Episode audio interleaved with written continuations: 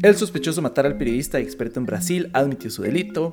En Estados Unidos anularon una condena ejecutada hace 90 años. Le están pidiendo a Joe Biden si quiere reclamar la condena de muerte por la matanza en Buffalo. Y Ghislaine Maxwell le pidió clemencia a la justicia. Esto es Primero lo Primero, un podcast diario no pasa nada con todo lo que tenés que saber para empezar el día. Recuerden que pueden escucharnos de lunes a viernes a las 6 de la mañana en su plataforma de podcast preferida. Y hoy más les tengo una sorpresa porque hoy estoy con Miguel. ¿Quiere decir algo? Eh, hola, ¿cómo están? Eh, feliz de estar aquí. Más como súper oficial. Sí, no, no, en realidad no es algo que va a suceder todos los días, ¿verdad? No, no se hagan tantas ilusiones. En realidad fue porque por cuestiones de tiempo y como que estábamos todos en la oficina, fue como, sería Tuanis poner a otra persona como a, hablar, ¿verdad? Entonces, sí, vamos a estar ahí como comentando las noticias. Miguel es relativamente nuevo. Él está empezando como a hacer una pasantía con nosotros y estamos seguros de que tienen como muchísimas varas que traernos al equipo, ¿verdad? Ma? Entonces, Tuanis por estar aquí. Tuanis por tenerme. y di no, nada, como vieron, y en realidad hoy vamos a hablar bastante sobre como casos judiciales en los Estados Unidos, pero en realidad no hay tanta prisa. Y como no hay prisa, comencemos con la desaparición de Tom Phillips y Bruno Pereira. Hace unos días, creo que fue hace dos o tres días, hice un primero primero hablando en profundidad de qué fue lo que pasó, entonces definitivamente no me voy como a, a, a detener a explicarlo, ¿verdad? Hice toda una línea temporal, entonces pueden ir a escucharlo. Eh, lo más reciente que sucedió es que el principal sospechoso, Amarildo da Costa de Oliveira, confesó dónde enterró los cuerpos y pues le enseñó el lugar eh, a las autoridades y ahí pues se encontraron restos humanos que van a ser enviados a Brasilia para que los identifiquen. Por el momento no se sabe las circunstancias ni qué motivó el asesinato.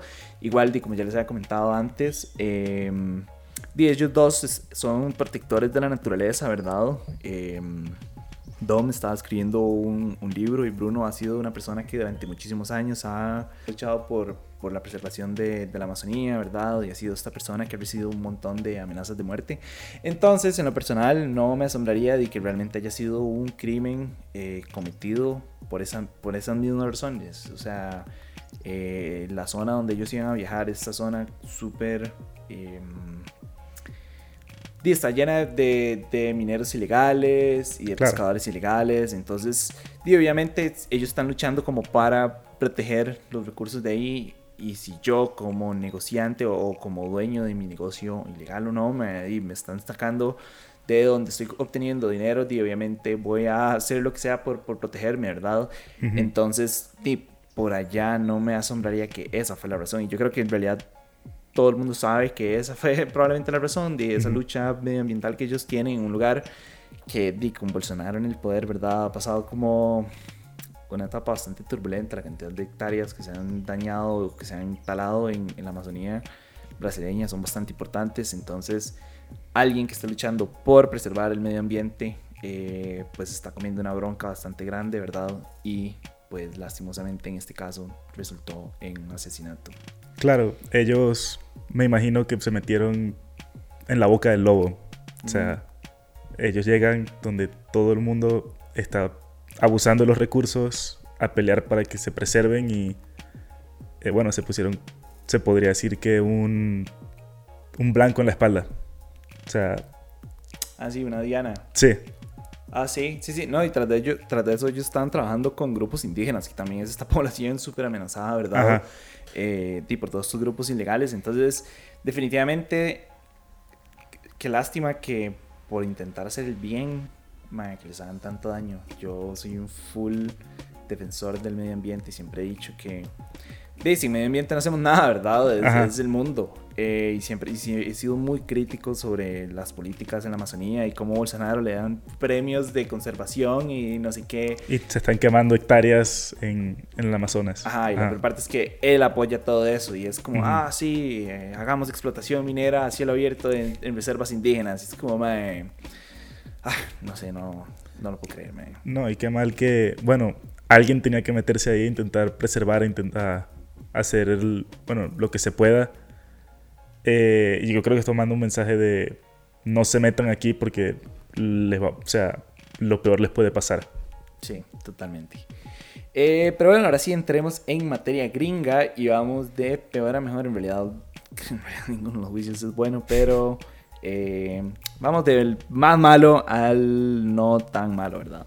Y lo primero es que un juez federal le pidió al gobierno Joe Biden que diga si quiere reclamar la pena de muerte impuesta a Peyton Gendron por el tiroteo en Buffalo. Nada más les recuerdo que él abrió fuego en un supermercado el 14 de mayo y mató a 10 personas de color. El punto es que luego del asesinato a Peyton se le acusó de delito racista y él alegó ser desempleado y que ocupaba ayuda letrada, o sea que necesitaba de un abogado para que le llevara el proceso, ¿verdad?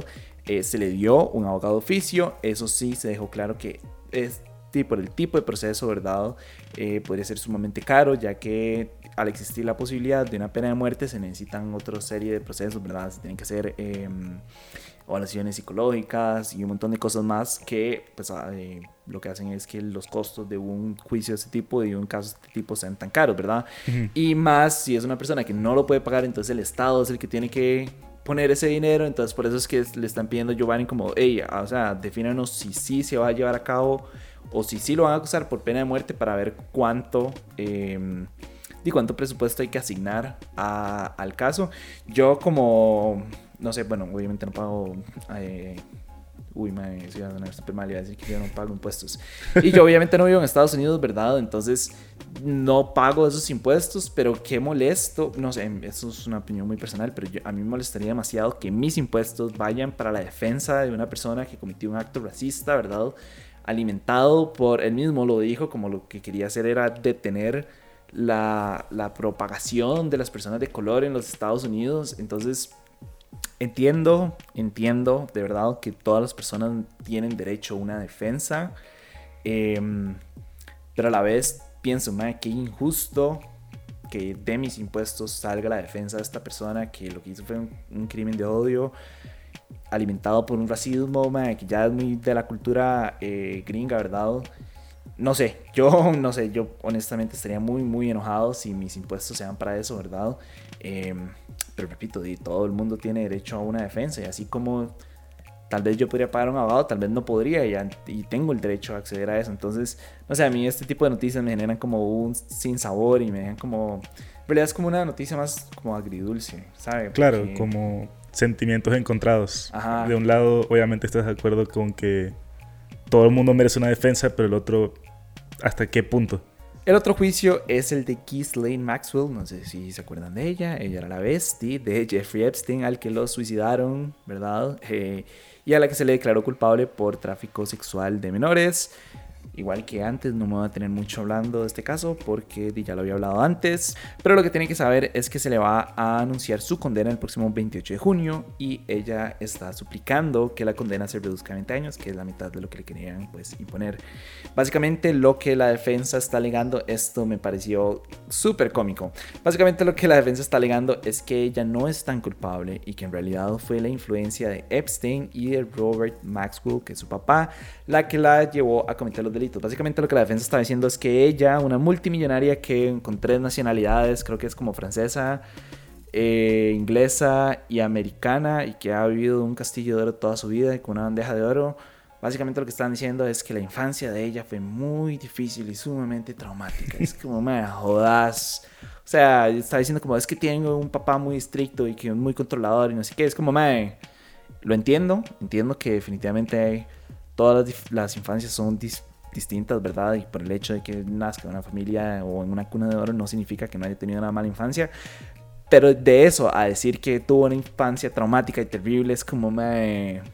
No sé, y después decir que gracias al papá y a Jeffrey Epstein que la, que la influyeron a que cometiera todos estos crímenes, ya esos ya son otros 100 pesos, ¿verdad? O sea, yo entiendo que ella salió con Jeffrey Epstein, entiendo como que fueron muy grandes amigos, yo no me imagino como que un amigo venga y me diga, hey, man, busque un par de menores y yo me meto con ellas y usted está ahí al frente viéndome y, y, así como maquinando todo y diciéndole a los camareros y a la gente que está en mi casa que no hable, no sé qué, es como... No, o sea, yo creo que ella estaba consciente de lo que estaba haciendo y más allá de si la influyeron o no, creo que, creo que es momento de que asuma las responsabilidades de sus acciones. Toda la acción tiene una reacción. La de ella es que ella decidió por propia decisión a hacer tráfico sexual de menores. O sea, yo creo que ella sabía muy bien lo que estaba haciendo y más allá de repito, si tuvo una mala infancia y su papá, no sé, la golpeó o lo que sea, eh, en realidad lo que decía es que era una persona muy autoritaria, o sea, nada más tenía un papá muy eh, estricto, no decía nada como de que la violentara o lo que sea. Creo que eso no es excusa tampoco, o sea, definitivamente no es como tan fácil nada más decir, hey, en realidad yo no soy tan culpable porque vengo de una infancia difícil. Tema, yo personalmente también tuve una infancia muy complicada y no ando traficando chiquitos, ¿verdad? O sea, creo que es como algo lógico, pero uno sabe que este tipo de defensas siempre buscan como una excusa más barata como para zafarse el tiro. Como se dice, nació en cuna de oro. Eh, probablemente tuvo de las mejores educaciones que las personas pueden tener en. Cuando usted está súper bien educado y usted es consciente de las cosas que está haciendo, más, usted no puede decir que es culpa de su infancia, más. O sea, es como el dicho gringo que dicen, if you, if you know better, you do better. Y es, dime, o sea, nadie se va a creer ese cuento. No sé si me explico. Eh, eh, tampoco fue como que tenía que hacerlo para sobrevivir porque tampoco así. Nadie ah, sí, no. no. es que le faltaba hay un incentivo mensual, ¿verdad? Exacto. Y tampoco, es, tampoco estuvo ahí para decirlo, pero me imagino que tampoco la obligaron porque si no, ya esa excusa lo hubieran tirado. Sí, total. Bueno, yo no tengo la menor ¿sabes? Es una buena pregunta. ¿Será que Jeffrey Epstein le dio algo a cambio de dinero? Eh, o sea, quiero saber cuál era el endgame de ella. O sea, sí, cuál era el propósito. Teniendo todo eso, porque más allá de si era como un tema de morbo, como de estar viendo la, lo que está sucediendo no sé si le está dando plata y si le está dando plata y realmente esta persona necesita plata. O sea, es una persona que está montadísima en la carreta, como decimos aquí, ¿verdad? Eh, entonces, sí, honestamente no, no entiendo el endgame de ella. Pero bueno, pasemos al último juicio que en realidad dije que era bueno, pero es más o menos. Y es que un juez de Filadelfia anuló la condena que se le impuso a Alexander McClay Williams cuando tenía, cuando tenía 19 años por un crimen que no cometió. Y digo que no es tan buena porque de Alexander se le ejecutó hace más de 90 años. Entonces no es tan positiva, ¿verdad? Pero para resumirles, el caso va así. En su momento, Williams se internó en el colegio Glen Mills para expiar, como les gusta llamar por allá, sus culpas de delincuente. Dentro del colegio resulta acontece que asesinaron a la enfermera Vida Robare de 34 años y su ex esposo Fred Robare encontró el cuerpo y lo denunció. Y aquí es donde las cosas empiezan a poner como un poco raras. Porque hubo una pésima gestión por parte de las autoridades. Primero, se obvió el hecho de que Fred era extremadamente violento y que por eso fue, lo que, por eso fue que se divorciaron, porque era una persona muy controladora, muy violenta y ya había un registro de que ya había agresión, ¿verdad? Pero bueno, las autoridades tomaron una decisión rarísima de obviar ese aspecto súper importante, ¿verdad? Y segundo, en la escena del crimen se encontraron huellas de mano de un adulto. Estamos hablando de que... Em, que Alexander en ese momento tenía 16, 19 años, ¿verdad? Estamos hablando que lo que se encontró fue una huella de un adulto, o sea, de 40 años, ¿verdad? O más. Entonces, eh, dice, no, nada, en realidad agarraron las huellas de la mano, las, las mandaron a examinar, pero nunca dijeron a quién pertenecía ni nada, o sea, los resultados nunca los publicaron ni nada. Y sin ningún tipo de prueba, nada más acusaron a Alexander, probablemente porque era una persona de color y en ese momento, pues obviamente era un, momento de muchísimo racismo en los Estados Unidos. Y en cuestión de 17 días se le sentenció a muerte el 27 de febrero de 1931, luego de que confesó el crimen. O sea, básicamente por la presión llegó a confesar un crimen que él no había cometido. Eh, en su momento su abogado contaba con, creo que eran, ¿cuántos que he dicho? Creo que eran como 10 dólares, que para el cambio de hoy eran como 173 dólares eh, para montarse todo un caso y para montar toda una defensa. Entonces obviamente no tenía ni ningún medio para contratar a un investigador, ni para llevar a cabo ningún como experimento o algo para demostrar su, eh, su inocencia. Y no, nada, en menos de cuatro horas el juzgado lo, lo declaró culpable y pues lo mandaron a ejecutar y, y, lo mataron. Y bueno, décadas después, Sam Lemon, que es el bisnieto del abogado defensor William J. Ridley, tomó la decisión de de retomar el caso y empezar a investigar y hacer como todo este montón de gestiones y pues luego de 90 años logró demostrar que Alexander era inocente. Esto entonces sí hay mucho que comentar, nada más que me pareció como una noticia interesante porque cómo sucede eso actualmente, ¿verdad? Yo he visto ya varios casos de personas a los que los acusan de de por crímenes que no cometen y yo lo que pienso es debe ser difícil como recibir esa presión mediática, esa presión de parte de las autoridades, al punto en el que yo admito un crimen que no cometí. O sea, qué, pesado. Yo lo que me imagino es como el peso psicológico que tiene que conllevar este tipo de situaciones que uno lo siente en una mesa de interrogación con 19 años, en un colegio, en un lugar en el que no puedo ver a mis papás. Eh, obviamente la defensa, no, las autoridades jamás lo dejaron como ver a abogados, jamás lo dejaron ver a su familia. Y esta persona que está súper asustada, que están diciendo como, hey, yo sé que usted lo mató, no tengo pruebas, pero usted lo mató y el man no poder defenderse y no tener como ningún medio. Entonces, no sé, me imagino como la desesperación del momento. Y dice al punto en el que el man terminó admitiendo un crimen que no cometió y por eso lo mataron. O sea, debe ser pesado, debe ser muy difícil saber que por algo que no cometí y por una mentira que tengo que decir, porque estoy mintiendo, y si yo acepto algo que no es cierto, estoy mintiendo y por eso me van a matar. No sé, yo no me lo puedo imaginar. Me parece súper tuanes que este, este muchacho haya pues retomado una investigación. Eh, supongo que debe ser una historia como súper familiar, ¿verdad? Como, hey, su bisabuelo intentó defender a esta persona, bla, bla, bla. Y probablemente fue un caso que pasó como de generación en generación, pero sí, no sé, en lo personal me, me, me choqueó demasiado porque esto es algo que, que, sucede mucho. Claro.